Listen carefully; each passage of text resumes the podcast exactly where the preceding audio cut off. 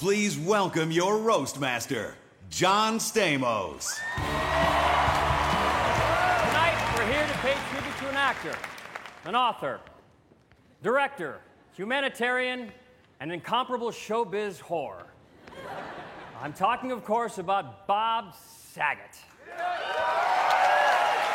So the good news is, we're here to bust Saget's balls.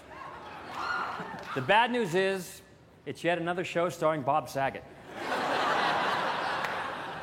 Which means it won't be funny and it'll go on for fucking ever.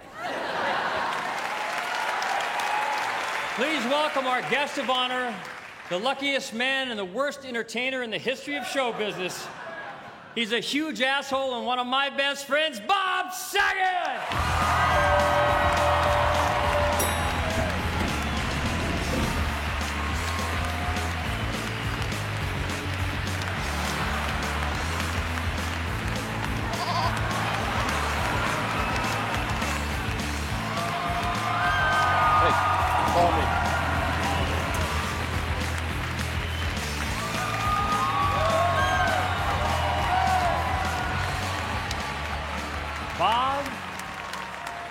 Was with you for 192 episodes of Full House. And I can honestly say you don't have a funny bone in your body. Unless, of course, you count the one time you sat on Dave Couillet's cock. Bob, you are a genital wart on the cock of American culture. You're like my seven year old son. You think cursing is hilarious, and you're not surprised your dick is the same size it was in the first grade. I read an interview where you referred to yourself as an artist. Are you fucking kidding me? As an artist, you use the phrase as an artist. You are a vortex of artistic compromise. Charlie Sheen watches you and feels good about himself. You know, Bob, I was talking about your career the other day, and out of nowhere, a fat lady started singing. It was so weird. this dais is graced with many, many fine comedians and Bob Saget. I am not here to roast Bob Saget. I'm here to fuck John Stamos. Bob, you have a lot of well wishers here tonight, and a lot of them would like to throw you down one. A well. They want to murder you in a well. No, but Bob has a beautiful face, like a flower. Yeah, cauliflower. No offense, but your face looks like a cauliflower. Bob Saget walks into a bar and he says to the bartender, Give me the Bob Saget. The bartender says, What's a Bob Saget? And he says, You give me one shot, I suck it for eight years, then you give me a hundred million dollars. I can't believe that after spending so many years begging him to shut up, I'm now going to ask him to speak. Please welcome the great Bob Saget.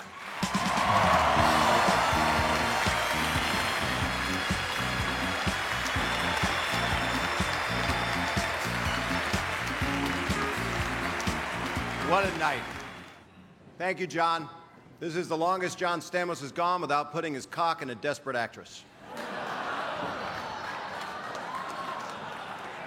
Yeah, you know, they say the measure of a man is judged by the company he keeps. I'm fucked. Greg Giraldo, you should be a bigger star. You should be much bigger. You have more talent in your little finger. Oh, sorry, that's your dick. Norm is such a horrible gambler, he bet that John Lovitz would be funny tonight. John, your act is like masturbation. You're the only one who enjoys it, and you should be arrested for doing it in public. Hmm. Jim Norton, you look like something that just got burned off Stamos's cock. And then there's my good friend, John Stamos.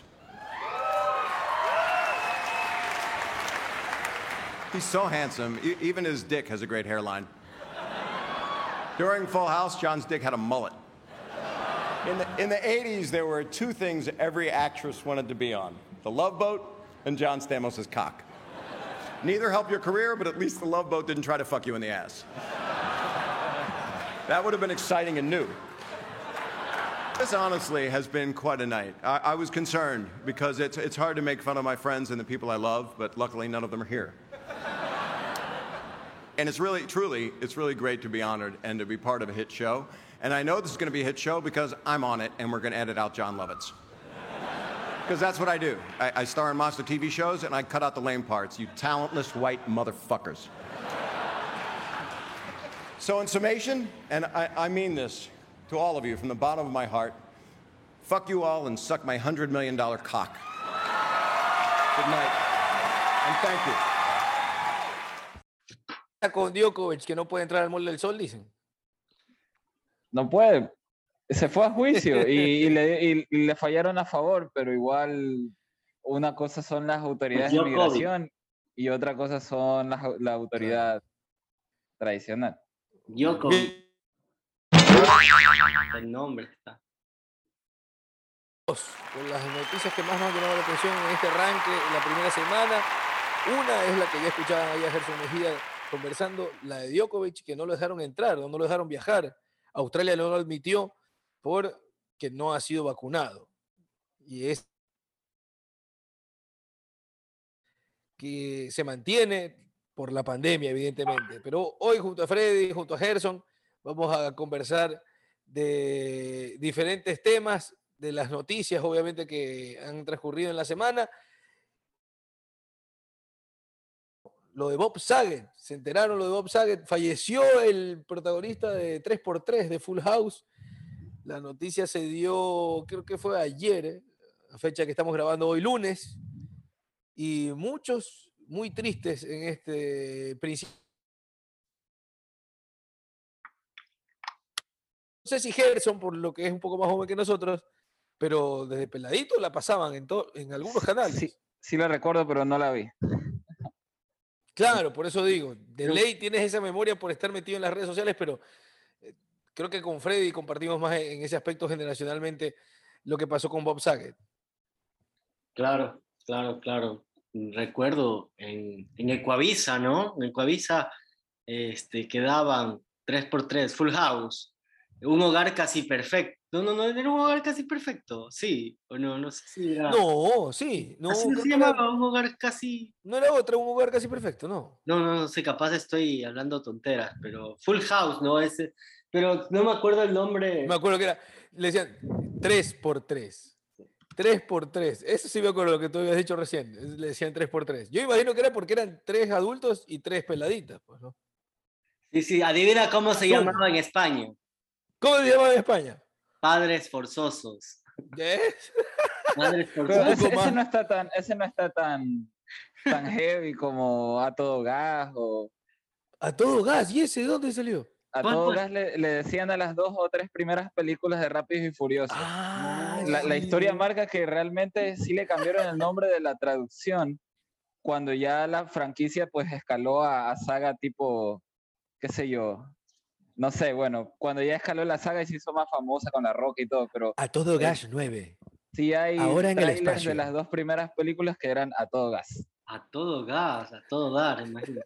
Oye, pero Los españoles tienen, no sé, una fascinación por inventarse o traducir a, a su español los títulos de películas o series. ya, pero acá era, acá son era como más explícitos. hogar ¿no? casi perfecto, ya lo estoy viendo. Así se llamaba Full House, 3x3. Sí era. Sí, un Bien. hogar casi perfecto. Ahorita Claro. se han de molestar las personas, ¿no? Pero ¿cómo que casi perfecto? Igualdad. No, pues eh, yo imagino que era casi perfecto porque, bueno, creo que la premisa era que había fallecido la madre de las Ajá. niñas, ¿no? la esposa de, de Danny Tanner, el personaje que hizo Bob Saget, Bob Saget, que en paz descanse. Y por eso tal vez el casi perfecto, ¿no? Creo que, creo que el tío Jesse era el que se había mudado, pues, ¿no? Que era uno, creo que era el hermano de, de la, de la fallecida y el otro era como un amigo. Creo que sí, el otro era como un amigo, el chistosito, ¿cómo se llamaba? Ese, ese, ese. Ay, ¿cómo era? No me acuerdo. El tío Dani, no era el tío Dani. Tío Dan, tío Jesse Dan. Tío Dan. Sí, creo que era así, creo que era así. Pero ¿de qué trataba bueno. y por qué, por qué trascendió de un canal a otro? Porque yo recuerdo que sí la daban, pero en, en, en Teleamazonas, la daban después de Futurama en las tardes. Sí. Es yo- que era la, la- No sé por qué, pero creo que fue porque era como el, la típica comedia norteamericana de la familia que siempre te dejaba una moraleja, entonces era facilito de vender. ¿O no? Sí, ¿no? Era, era algo así. Ah, no, no, ahí justamente, exactamente como, como le dijiste, ¿no? Era, era en ese entonces, bueno, si bien creo que nosotros, yo creo que la vi por el 94, pero esa serie creo que es de nuestra edad, del 87. en Por ahí, ajá. Entonces, bueno, era la comedia americana, pero en esto, con esto, por ejemplo, este, la- las bromas que se hacían eran un poco más, más light, se podría hacer, y siempre se tenía que dar un, un consejo, ¿no? En realidad, se, transmitían bastantes valores, en realidad. Era el típico, claro, era el típico comedia con moraleja, no como Seinfeld, por ejemplo, que era que Larry David, el creador de Seinfeld, decía que su premisa era no hay abrazos y no hay moraleja, o sea, no hay enseñanza, era comedia pura. Y es verdad, tú te pones a ver Seinfeld, te pones a ver Seinfeld y son todas malas personas, por loco. Un humor medio ácido, pero está basado en situaciones normales, porque yo, yo recuerdo que comencé a ver Seinfeld y como que no me gustó mucho hasta la tercera temporada cuando tratan cosas como un día normal en un metro. Y ahí se te quita todo eso de que tú piensas que allá todo es color de rosas y Es que Y- sabes que también con Seinfeld a-. A, lo mejor a la gente le cuesta entrarle porque necesitas entender ciertas referencias. Cuando se van construyendo esas referencias a lo largo de la temporada 1, la temporada 2, y comienzas a familiarizarte con esas con ahí como que le agarras más el gusto también. Porque ya sabes que Kramer entra así en la puerta como loco, sí, sí, sí. que Elaine, eh, siempre que le dicen algo que le sorprende, lo empuja así a Jerry o empuja a la persona que le cuenta porque se sorprende. Ese tipo de detalles que después te van familiarizando y te hacen más reír. Pero bueno, Full House era más una comedia para toda la familia, ¿no? Con, e- con sí, eso, familiar. ¿cómo es que le decían PSA? Que eran, eran mensajes de antidrogas, antialcohol, de todo, todo tipo de, de- de problemática adolescente. Cómo cambió la televisión, ¿no? Porque de la época que se estrenó hasta ahorita, justo ayer eh, el internet estaba hablando de Euforia, esta serie de, de HBO que es así de adolescentes, pero obviamente de esta época y ahí sale Zendaya. Adolescentes drogones. Exactamente, y ahí sale Zendaya, ¿no? Pero o sea, en la misma noche muere alguien de una época muy diferente de la televisión, con Sí, ¿no? otro tipo de censura y, y otro tipo de Oye, productos y, que estás mencionando. Y Bob Saget, a pesar de tener esa imagen, ¿no? De, Danny Tanner, del padre bonachón, en su comedia, co- él como comediante, como pero era bien ácido el man y era bien grosero, in- insultaba bastante.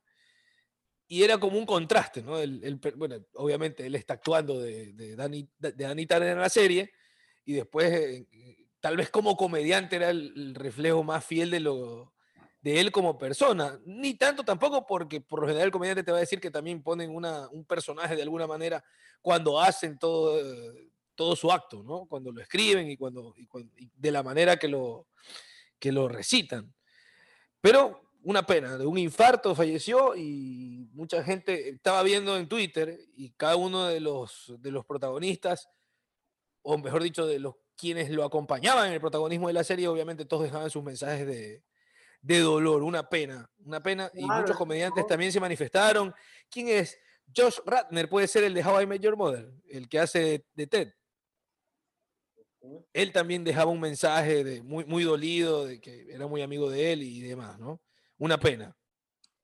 Yo no sé si ustedes han visto la, yo nunca vi la, la serie, la, la de Netflix, ¿no? La, la nueva, donde imagino que, que debe, debe salir muy poco, porque es más centrada ya en la, la hija, en realidad, pero creo que Ajá. tenía, este, que tenía el mismo estilo de dar consejos, pero no, no, no, no sé qué tanto a la final, este... No vi fueron- mucho, pero creo que él aparece, creo que los grandes solo aparecen en el primer capítulo. Exacto. Creo.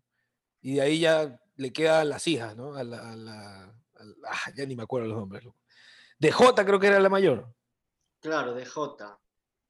Ujú. No, no, pero solo aparece creo en el primer capítulo y de ahí como que cada uno de los adultos tiene como apariciones esporádicas en diferentes capítulos, pero no, es, no son personajes recurrentes como lo eran en, en el Claro. primer Full House, en el primer 3x3. Claro, claro, la historia es igual, ¿no? Creo que la, la hija de J eh, fallece el esposo, entonces ahí empieza este, venir la trama con la mejor amiga que fue de la infancia. Ahora, qué mala suerte, ¿no? Que tu mamá se fa- fallezca y lo deja el papá solo y que también tu esposo fallezca. Así Hay que tener mala suerte, loco, ¿eh?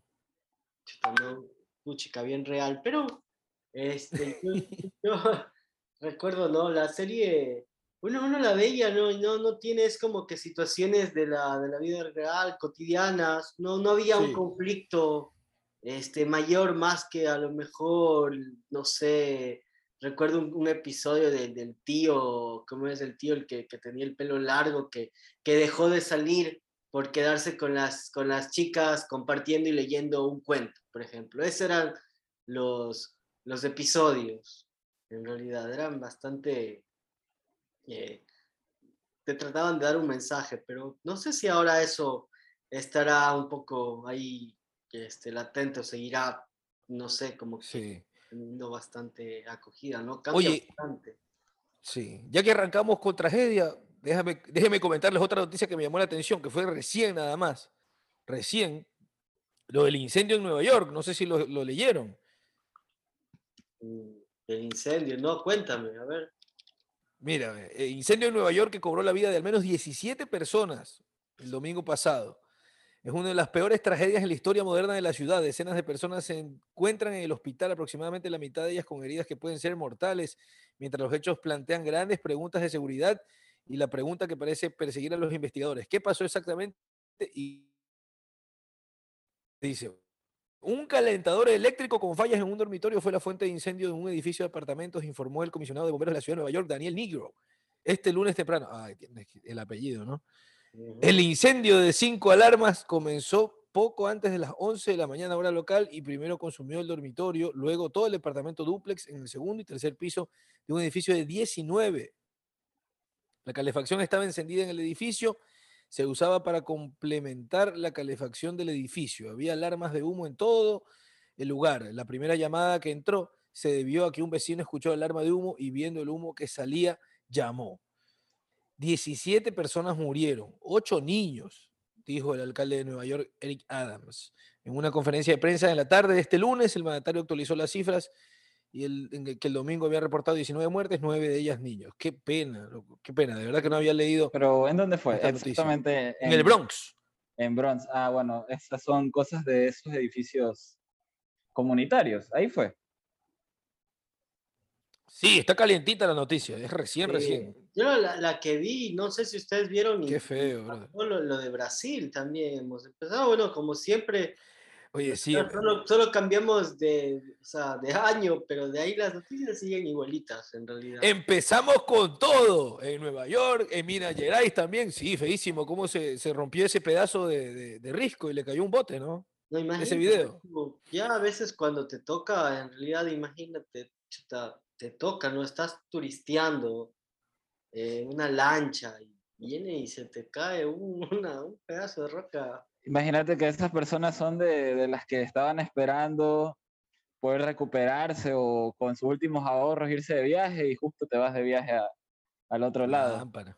Oigan, pero yo siempre me he preguntado eso del, porque en Estados Unidos, no, yo nunca he viajado, tampoco nunca he ido a Nueva York, pero sí ubico que en el Bronx, en esta época por el frío, eh, necesitan obviamente la calefacción. Y todo eso funciona a través de un sistema de gas. Ese que sale, ese que sale en las películas cuando están caminando en las noches, más que todo en las películas setenteras, así tipo Taxi Driver que el, el humo que sale de las alcantarillas, eso es eh, el, el sistema de gas. Siempre Claro. me he preguntado y siempre le he tenido un miedo lejano, ¿no? A, a- a que esa tecnología de alguna manera nos toque a nosotros y, y estar expuestos, pero obviamente acá no necesitamos ese tipo de calefacción.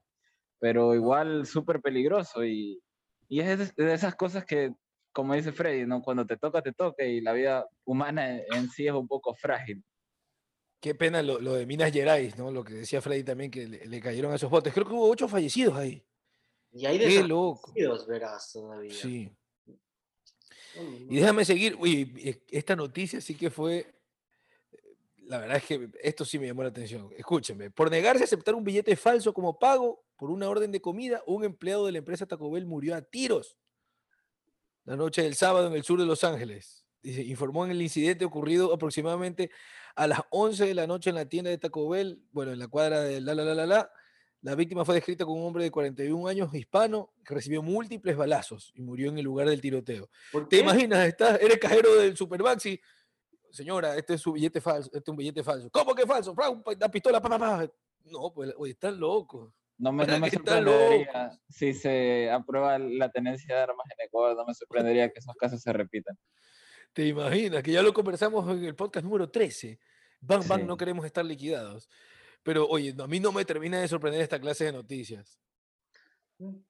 Es que claro, ¿no? Ya, ya, ya personas que vienen ya con, no sé, este, lo que tener una arma significa tener poder y este poder a veces eso es lo que pasa, ¿no? Justamente de, de que no, no les puedas decir nada, que no puedas este, hablar, quién sabe que, en qué estado habrán estado en realidad, ¿no? Para En Los Ángeles, ¿no fue? Sí, en Los Ángeles. terrible en realidad. ¿Qué, qué se, qué se puede decir no, con respecto a eso? Estás trabajando normal, a callarte, ¿no? O sea, no, nunca te lo esperas. ¿Y el autor es de qué nacionalidad o de dónde es?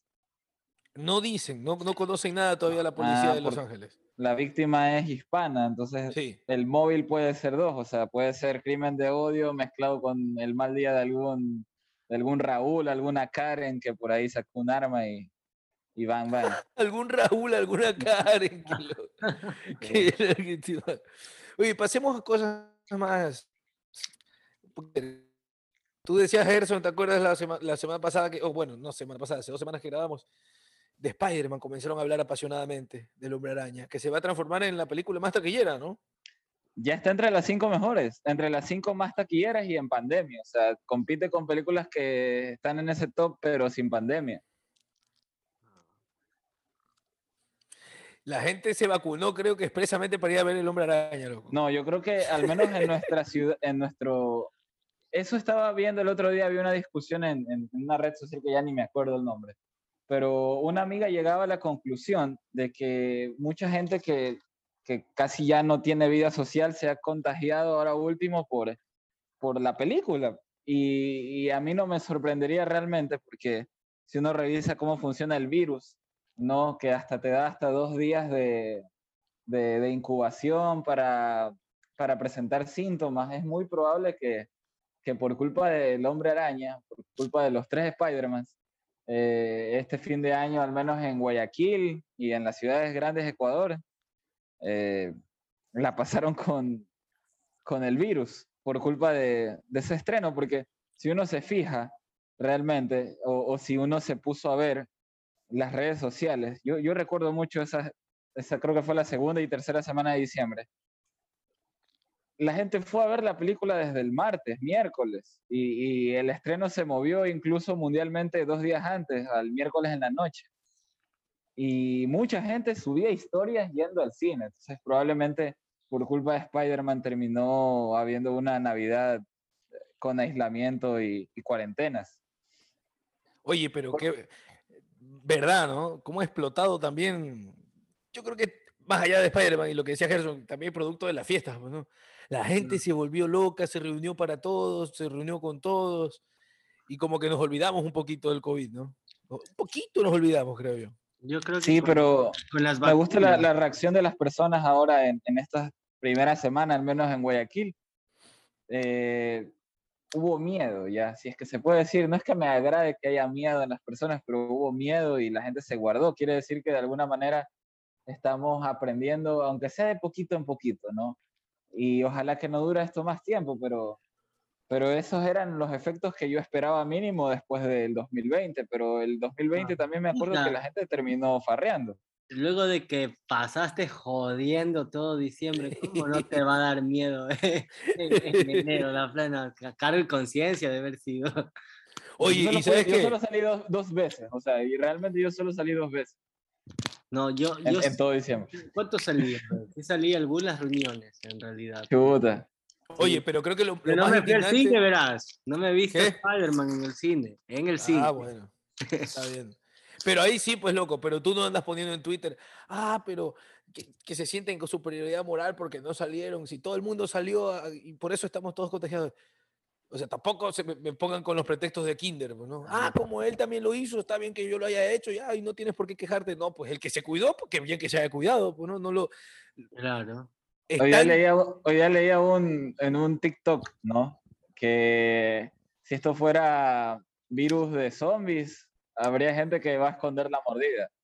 Eso también yo vi en un, un Twitter, creo, una imagen de Twitter. Sí, era un capture de un TikTok, pero, pero me- Ah, me, bien. dio risa, pero al mismo tiempo es verdad.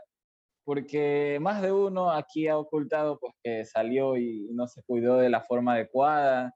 Y, y bueno, pues te da ese cargo de conciencia, pero al El, mismo tiempo video de, de, de este fútbol, de este que imita al futbolista, ¿no? eh, sí, es- Ah, sí.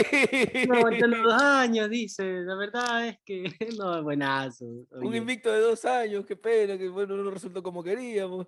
Bueno, hay que seguir, hay que seguir el partido. sí, sí, lo vi. Por todas las bandas había contagiado, dice, todo poco de cosas, buenazo. La gente ya, se está, ya le está sacando un lado humorístico a la situación. Lo que pero pasa es que no se ven tantos, tiempo- tantos hospitalizados, pues.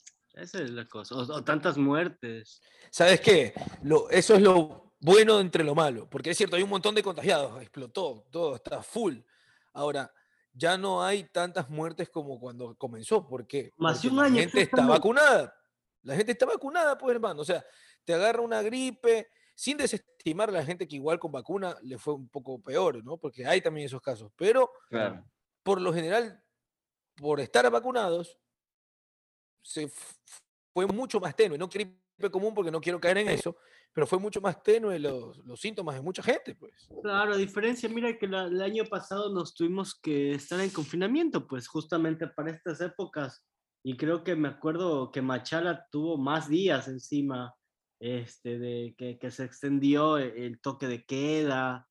eh, hubo- hubo algunas medidas, pero es que sí, este, hubo un rebrote también. Solo que ahora, exacto, ahora si tú ves, anda circulando en, redes sociales este, una infografía con COVID, este, con gripe y con otra enfermedad. Y, creo que de las tres, el COVID es la, que, la más leve la, la que dura menos tiempo, este, esta Omicron, en realidad. Entonces, está también medio, parece muy- un poco más suave esta variante, en realidad, a, a comparación de las otras y encima de las otras sin vacuna. Entonces, eso sí. O sea que te recuperas más rápido. Tres días se- te recuperas. En tres Pero la transmisión es más, más agresiva, creo. Eh, sí, te contagias más rápido, pero está... hizo más, más contagioso o más, de más fácil contagio en todo caso. Y así vamos a estar, porque, chuta, y, y uno ve cómo las, por ejemplo, este, las autoridades están en otra, en realidad, o bueno, es lo que les toca, porque, por ejemplo, yo, a mí me dio, en inicio, inicio de año me dio el COVID. Yo asumo, por los síntomas que me dio, por el tiempo, por todo lo que he leído, que es la Omicron, porque las otras duran mucho más y son los, los, los síntomas un poco más fuertes. Entonces, eso te estoy hablando que yo me enteré el, el- el- el domingo 2 de enero. Y hoy día leí en, la- en las noticias que en Machala se confirmó hoy día el primer caso de Omicron. Pero ¿cuántos ya no han de estar contagiados? Y, y esas son las cifras oficiales. Que en Machala hoy día se dio el primer caso de Omicron y miren que a mí yo creo que me dio y hasta me pasó. Y así estuvieron algunos. Claro, y tú no te fuiste a presentar a decir, oye, yo soy el primero de Omicron.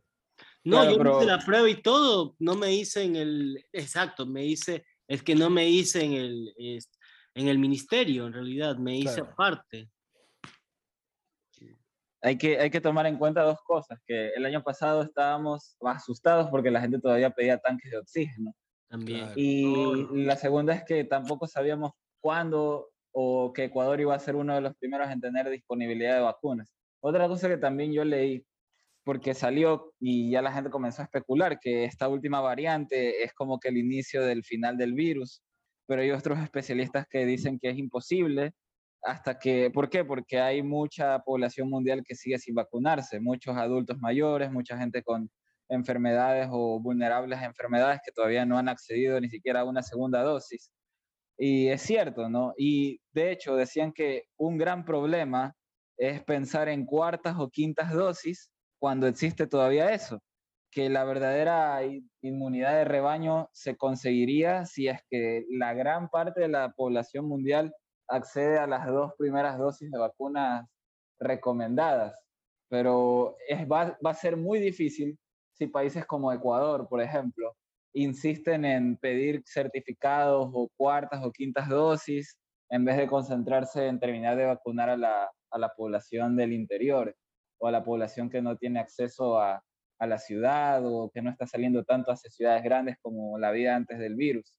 Yo, eso sí me llamó la atención porque sí, yo pensé también en algún momento que este no, esta nueva variante era como que el final, pero al parecer la gente se está olvidando de que hay mucha gente de escasos recursos o de países mucho menos organizados que Ecuador que todavía ni siquiera ha accedido a una primera dosis.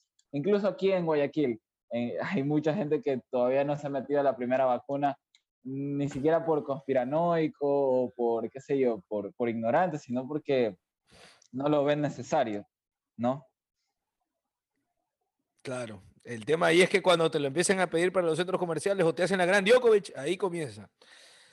Pero eh, es un tema que se tiene que dar. Un tema es que, el mundo en sí tiene que entrar en conciencia, pienso, ¿no? Claro. Que, que, primero hay que vacunar a los adultos mayores y a las poblaciones en riesgo y a las poblaciones menos favorecidas. Y eso que ahorita eh, ya los están vacunando los niños. Pues. En realidad, hace poquito estuvimos en la etapa de vacunación de los niños. Claro.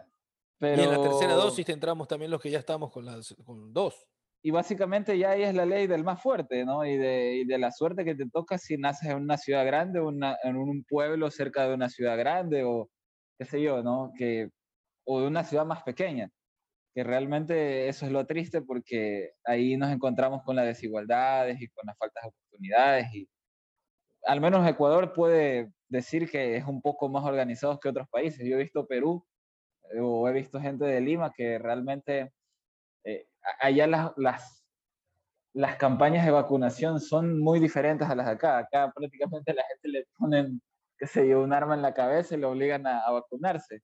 O por la presión, como tú dices, de, ir a un centro comercial. Pero en otras partes de, en otros países realmente le suplican a la gente que se vacune.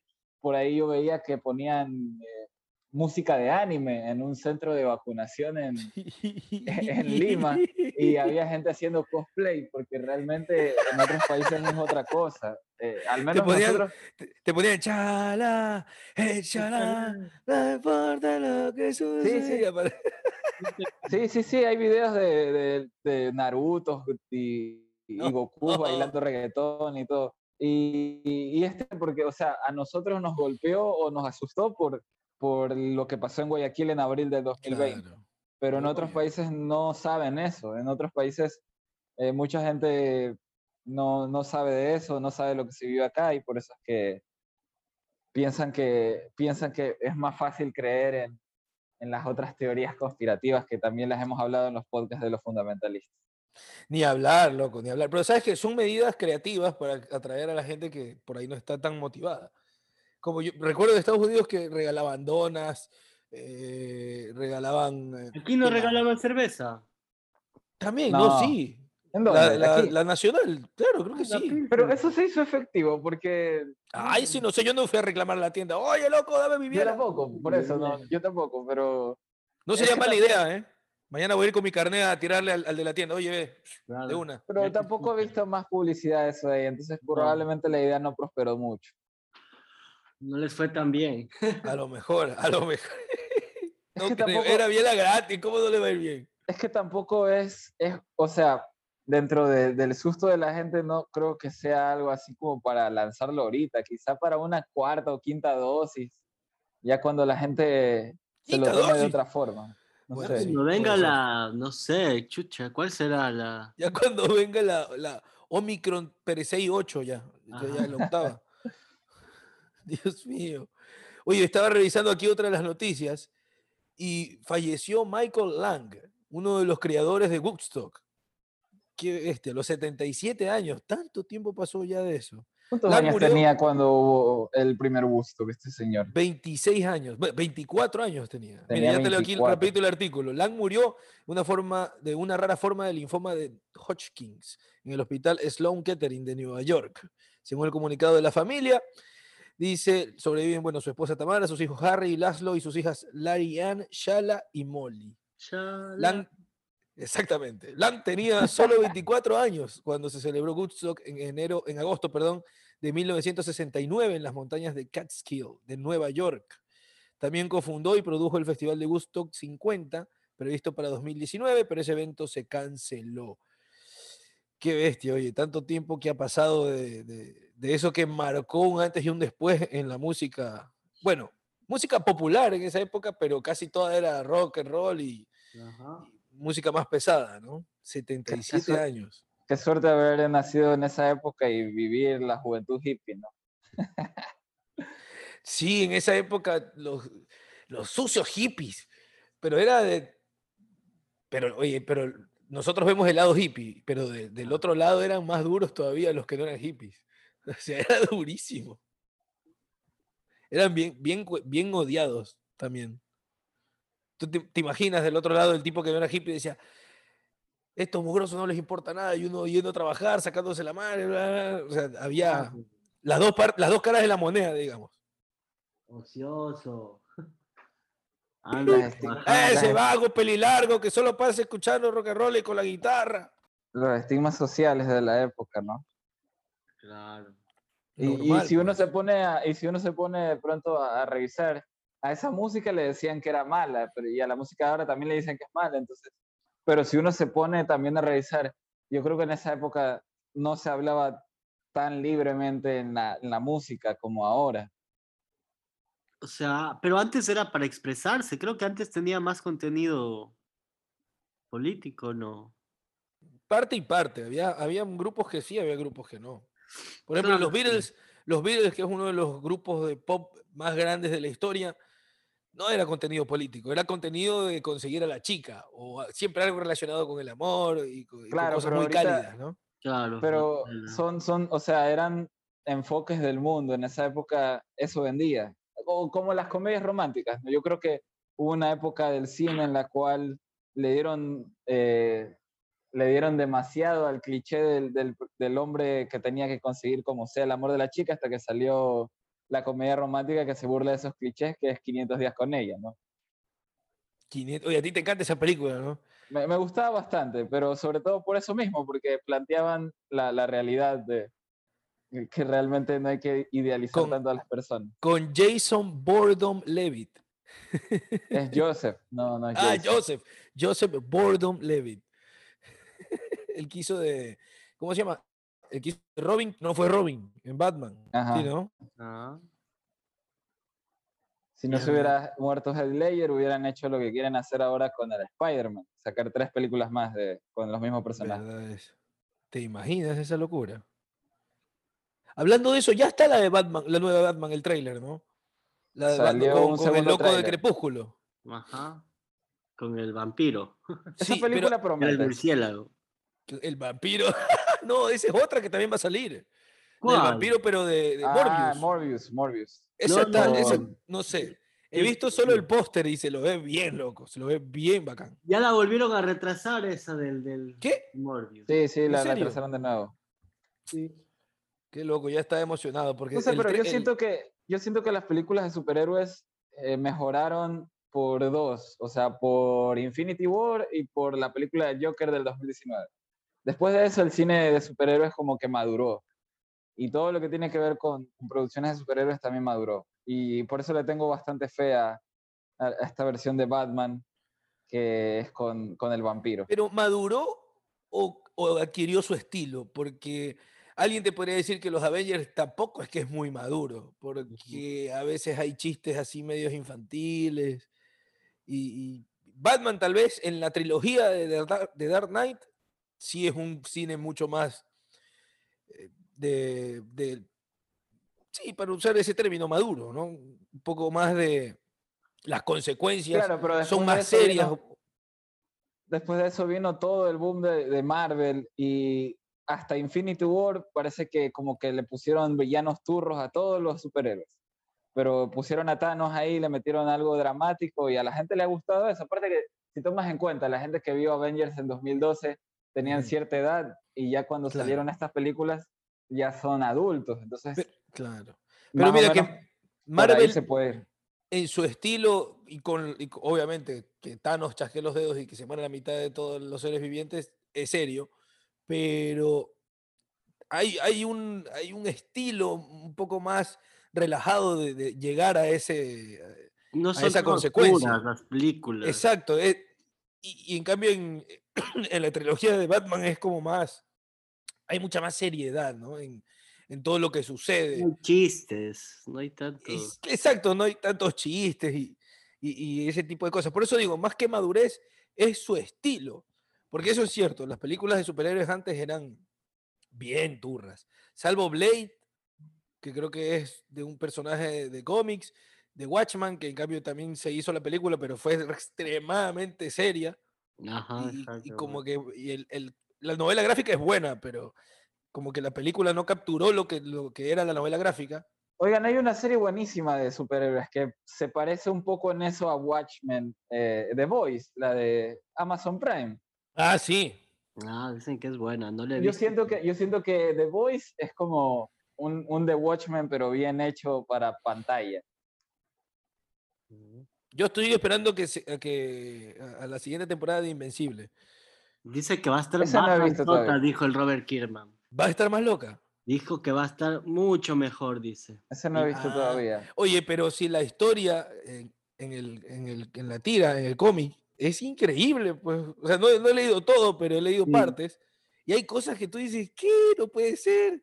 Viendo la primera temporada, ¿no? Que hicieron. Pero vamos a ver, Sí. yo también estoy esperando eso. Está muy buena, Palito. Cuando puedas, échale una ojeada. Sí, sí, porque se acabó el año y algunos tops de, de cosas de superhéroes destacaban esa serie.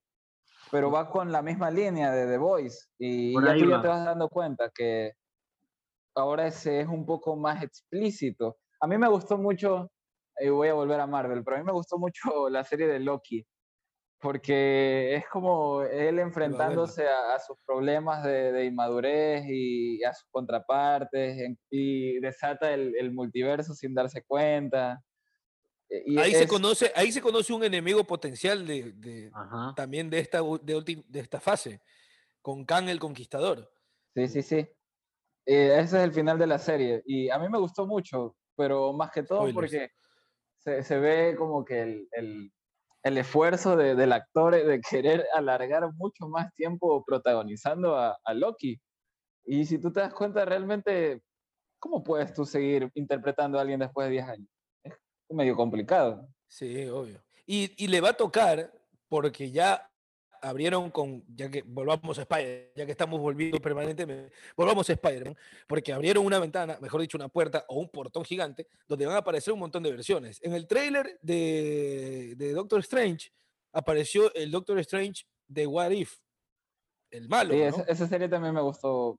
Algunos capítulos, no todos, pero sí, sí plantea cosas chéveres o diferentes. Y si aparece él, ¿quién no te dice que aparece la versión de Loki que vimos en la serie esta de Loki?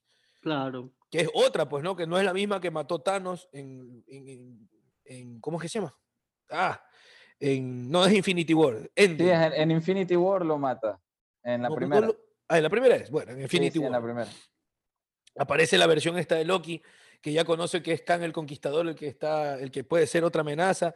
O sea, hay, bueno, como en los cómics también de las historias de Marvel, hay un montón de ramificaciones que se pueden dar. Todo Pero- es posible, como dicen. Exacto, sí. Yo creo que eso es lo más bacán de, de todo eso, que uno de pronto hace años tenía estas discusiones con sus amigos frikis o, o nerds y comenzábamos a hablar de que, de que sería genial que se aprovechen el, el mil y una historias que hay dentro de una misma editorial, dentro de un mismo Claro. superhéroe. Y se, se creía incluso imposible que algún día iba a pasar lo que pasó en No Way Home. Y a uno le termina ilusionando en su parte nerd. o Oye, pero qué interior, ¿no? bacán. Yo creo que, como dice Herzog, ahí saltó mi nerd interior, cuando, cuando ya se confirmó y, y empe- y empezaron a salir los, los otros hombres arañas. Y dice, oh, no puede ser, no puede ser. Apareció pero- el, esa es, la parte turra, esa es la parte turra también de esa película, que si tú te la ves sin, sin el hype, te das cuenta que tiene un guion súper forzado, que parece un episodio de, de los Power Rangers. Que ¿Qué comparación? Vamos a vencer a los malos, eh, se acaba el episodio y te, te ganaron, pero esta historia continuará y, y de la nada Go, go, el, el amigo gordito, el amigo Ned, que, que es uno de los personajes más odiados por, por, por algunos fans de, de- de las películas de superhéroes en general. El man es el que trae a, a los otros Spider-Man. Y Sí. Realmente, realmente, o sea, pero si te pones a ver bien la película, es, tiene un guion bien, bien forzado. Ya, para No, no pero, pero bueno, en el ejemplo de Ned es como que ya, porque pudo haber otras circunstancias en donde se llegaban a encontrar. Porque los males ya estaban ahí en la ciudad del otro, del Spider-Man de Tom Holland, O sea, digamos. lo que decía, había recién salió una, una, un- una de estas, revelaron los artes, este, los artes de la película y había uno, este, juegan bastante y eso hablaban porque, por ejemplo, de aquí la película que se viene se llama Doctor Strange en el universo, multiverso de locura. Sí. Por ejemplo, antes de la pandemia, esa película tenía que ir primero y luego Spider-Man. Y en esa película van a poner a una chica que se llama apellido Chávez, este, que hable, abre América. Chávez. América Sí, sí. Chávez. Y supuestamente en los, artes, co- en los artes en los artes estos, este, ella iba a salir en Spider-Man y ella iba a ser la que abre los portales en, un, en, un, este, en una feria para atraer a estos personajes, a los de Spider-Man. Pero cambió porque ahora la otra película viene después, todavía ni se ha estrenado, y ahí va a salir esta chica, por ejemplo. Eso es lo que, lo que recién revelaron de esa, de esa película. Vamos a ver cuántos portales abre. Y, y me, me intriga mucho cómo va a ser esta nueva de Doctor Strange, porque se habla de que va a ser de, te- de película de terror. Así la categorizan. A, a mí me A ver. gustó desde que ver. cambiaron al director. Dicen que van a Porque, estar los X-Men, tanta cosa que se habla hoy. claro, ¿Será? dicen que va a salir el, el- dicen que va a salir el, el profesor X, pero el, el que es mayor, eh, ¿no? Ya. Eh, eh, que Patrick ahorita- Stewart. Patrick Stewart, me estaba olvidando el nombre. Dicen que él va a salir, pero por, justamente por todo lo que menciona Freddy, que después de la película de Spider-Man parece que se sienten un poco más libres de tomar esas decisiones, incluso de invertir en, en- en derechos de personaje. Bueno, que ahorita ya también tienen No, pues ya tienen todo, pues. Sí, sí, sí. Entonces, También esa parte es chévere, pero, pero la cosa es que ojalá no se desperdicie esto de, por ejemplo, el director de Doctor Strange ahorita es Sam Raimi. Y si tú tienes a Sam Ah, el mismo del Hombre Araña, ¿no? Del primer Sí. Hombre Araña. de la primera trilogía, entonces tú esperas que realmente se note la mano de ese director. Pero si pasan cosas como, como ya han hecho anteriormente, por ejemplo, la primera de Doctor Strange tiene a Matt Mikkelsen, al que hace de Hannibal en, en- en la serie. Es un, Ya, sí. un actor que tú dices, él como villano, quiero verlo. Él salió por Doctor Sí, pero tú ves la película, tú ves la película y te das cuenta que desperdician a esa calidad de actor, porque Bueno, al sí. final quien manda es Disney con lo que está Es cierto, es cierto. Pero Entonces bueno, vamos a ver hasta qué punto hay terror y hasta qué punto se ve la mano de. Sam Raimi. eso me intriga a mí mucho, me intriga mucho. Pero bueno, señores, se nos acabó el tiempo. Hemos repasado algunas de las noticias que nos han llamado la atención en este arranque de 2022. que obviamente nosotros le, le hemos podido sacar eh, un poco el lado amable a esta primera semana. ¿Algo más que quieran decir, Gerson, Freddy? Si no, No, no, no, no fundamentalistas. Yo le Eso- recomiendo a Freddy que se vaya a ver a Spider-Man Te juro. Mejor. de ley que ya la vio como yo eh, al principio en internet. Y la lengua me Bien pirata con el parche en el ojo. Por, por burlarme de este man. Me me la tuve que ver así. Ahí está. Y yo la vi en el cine y con el parche en el ojo, para que te des cuenta. Señores, recuerden que el fundamentalista del aire acondicionado siempre libera su nerd interior.